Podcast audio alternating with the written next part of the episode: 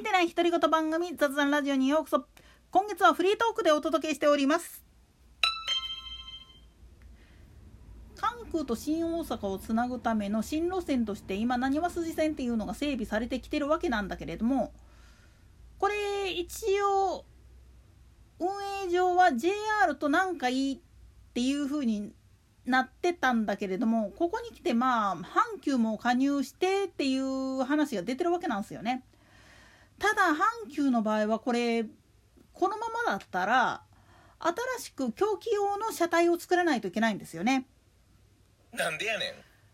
これは実は南海と阪急が開業する時に使われてる法律が違ったもんだから規格が全く違うっていうことなんですよね。この話をやり始めると結構鉄オタならばすぐ分かるんだけれども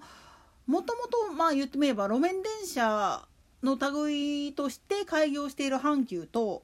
で最初から鉄道として開業していた南海の違いなんですよ。正確に言うと鉄道法っていう法律といわゆる軌道法って呼ばれる法律があってこれがねだいたいそうやね明治大正期ぐらいまでに整備された法律があって鉄道会社が開発あの開業する時には必ず現在の国交省に対して捨てするための許可とかを得ないといけないんだけれどもこの時に鉄道法っていう風になってしまうと当時の法律上は国鉄要するに現在の現あの JR グループと統合することを目的としている部分があったために規格上はそれに合わせたものになるんですよね。その関係で実は南海の軌道幅っていうのは狂気 1076mm だっけかな？の幅で作られてるんです。一方路面電車として開業した場合はここの縛りがないもんですからいろんな自由な幅で車輪の幅が作れるんですよね軌道幅が。あくまでも路面電車っていう扱いにした場合なんですよね。これが軌道法と呼ばれるやつでこれに伴って整備している阪急の場合は全部標準機新幹線と同じ規格なんですよね1350何ミリやったっけかな？になってるんですよね。ってことは相互乗り入れできないんですよこのまんまだと。しかしこれに対して一つだけ妙案としてフリーゲージトレインを作ればいいじゃんっていう話なんだけど新幹線で失敗してんの在来線でってなった時に実はとんでもないところがあるんですよね関西の場合は。なんでやねんそう近鉄がなんでフリーゲージトレインの特急車両を作ろうとしてるかっつったらある意味では実は阪急への売り込みっていうのも含まれてるんじゃないかっていうふうに考えることができるんですよね。なんでやねんさっきも言ったように阪急は標準機の規格のものしか車両がないもんだから狂気規格である南海や JR の在来線の区間に入ることができないんですよねそのまんまだと。あちなみに阪急の車体っていうのは一応新幹線開業する前に新幹線の線路走った経験があったりするんだよね。なんでやねんこれはまあ今回の話から外れるのでちょっとポイとするんだけれどもなんで近鉄なのかっていうと近鉄は今橿原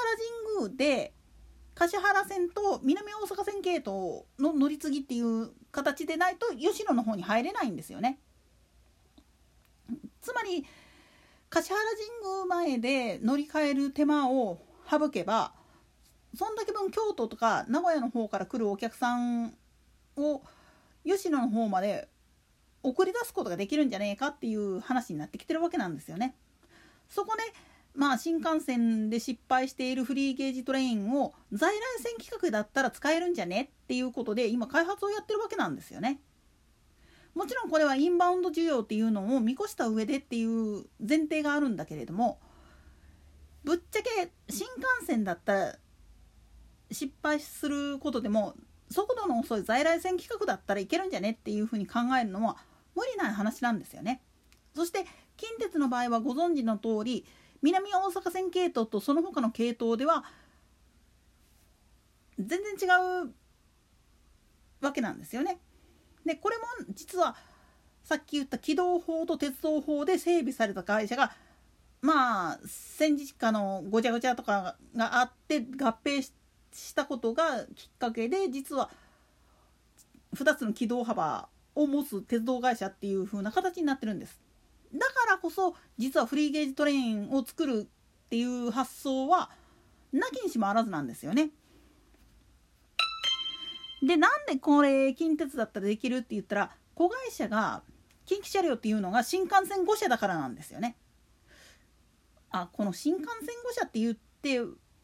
鉄道マニアの人だったらすぐに分かると思うんだけれどもこのうちの一部が実は近鉄の子会社の近畿車両なんですよね。でもともと技術そのものフリーゲージトレインの技術とかっていうのを研究してるのは新幹線5社で研究してるわけですから当然だけれども川崎重工とか日立製作所とかの方にもデータを送ることができるんですよね。そうなるとまあ言ってみればライセンシーで商売ができるっていうことなんです。つまり近鉄がフリーゲージトレインの在来バージョンを作っちゃえばその技術をまあ言ってみると日立一番あの阪急が取引してるのは日立なもんだから日立の方でこれ作れっていうふうに言えるわけなんですよね発注が。でそれをまあ言ってみればこうあの孫置きみたいな形で 近畿車両に回すっていう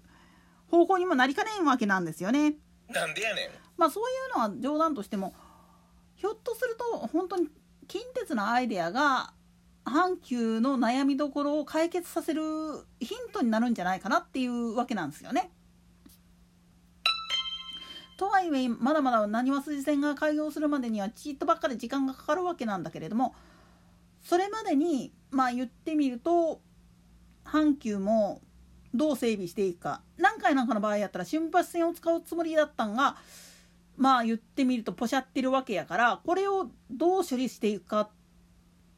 ワンチャンあるっちゃあるんですけどね瞬発線存続は。でもこれがまあどう転ぶかっていうのは今後の開発次第かもしんないんですよね。当然これは JR にも言えた話なんですけどね。といったところで今回はここまで。それでは次回の更新までごきげんよう。